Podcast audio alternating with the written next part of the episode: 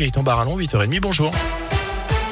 Bonjour Jérôme, bonjour à tous. La une, l'épidémie de Covid repart dans la Loire. Les autorités mettent en garde tout en avançant l'utilité de se faire vacciner. On vous en a parlé en début de semaine. La préfète de la Loire, Catherine Séguin, a durci les mesures pour tenter de freiner le rebond de l'épidémie. Le port du masque est de nouveau obligatoire dans de nombreux lieux en extérieur, des lieux où le pass sanitaire n'est pas demandé, où la fréquentation est importante. Faut dire que le taux d'incidence a plus que doublé en une semaine. Arnaud Riffaut, le directeur de l'Agence régionale de santé dans la Loire. On est effectivement dans une situation assez claire aujourd'hui de reprise épidémique. A encore 15 jours, on est parti en Auvergne-Rhône-Alpes, des départements où on avait un taux d'incidence plus faible. Aujourd'hui, on fait partie des trois départements euh, où on a le taux d'incidence le, plus fort. Euh, le nombre d'hospitalisations repart quand même à la hausse. Le nombre d'hospitalisations au CHU de Saint-Etienne, par exemple, a doublé en une semaine. Les personnes qui sont hospitalisées au CHU, ce sont des personnes qui ne sont pas vaccinées. Donc aujourd'hui, l'enjeu, c'est pour les 43 000 personnes qui n'ont pas commencé le schéma vaccinal, de le commencer au plus tôt. On est en capacité aujourd'hui de faire plus de 10 000 injections euh, par semaine. On insiste vraiment, évitons la cinquième vague et pour cela, vaccinons-nous. Et notez que dans la Loire, 92 patients sont actuellement hospitalisés, notamment une quinzaine au CHU de saint 17 patients se trouvent au total en soins critiques dans le département. Dans l'actu, il a passé sa première nuit derrière les barreaux. L'ancien prêtre Bernard Prénat était incarcéré hier à la prison de la Talaudière. C'est dans le département de la Loire, donc, qu'il résidait depuis sa condamnation l'an dernier pour des agressions sexuelles commises sur des mineurs dans les années 80, que ce soit dans l'ouest lyonnais ou encore dans le Rouennais. À l'époque, une peine de 5 ans d'emprisonnement avait été prononcée. Sébastien Réglet. Ah oui, Bernard Prénat, âgé aujourd'hui de 76 ans, avait jusque-là évité l'incarcération et ce pour des raisons de santé. Mais la dernière expertise médicale en a décidé autrement.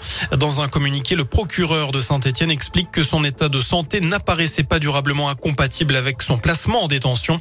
La demande de suspension de peine a donc été rejetée, mais d'après son avocat maître Frédéric Doyer, un médecin doit encore l'examiner en prison.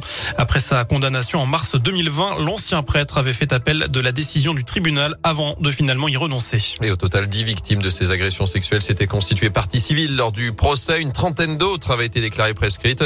L'un des avocats avait estimé à plus de 3000 le nombre total d'enfants victimes de Bernard Prénat. Les suites de l'enquête à Charlieu, la directrice de l'hôpital doit être présentée à un juge ce matin en vue d'une mise en examen selon le progrès. Cette femme de 49 ans est soupçonnée d'avoir participé au détournement de 250 000 euros en confiant un marché de sécurité à l'une de ses connaissances en 2015. Une société qui n'a fourni aucune preuve de prestation. La directrice nie tout détournement. Elle devrait être placée sous contrôle judiciaire. Que la honte change de camp, c'est le mot d'ordre rappelé aujourd'hui par Emmanuel Macron à l'occasion de la journée nationale contre le harcèlement scolaire.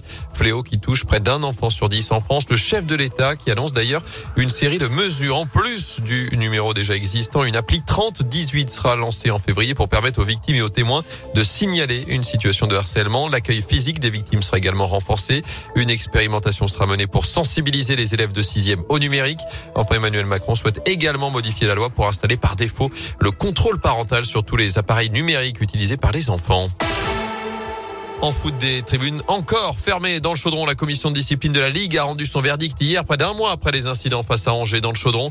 La Saint-Etienne a donc été sanctionnée d'un match à huis clos total, déjà purgé face à Clermont.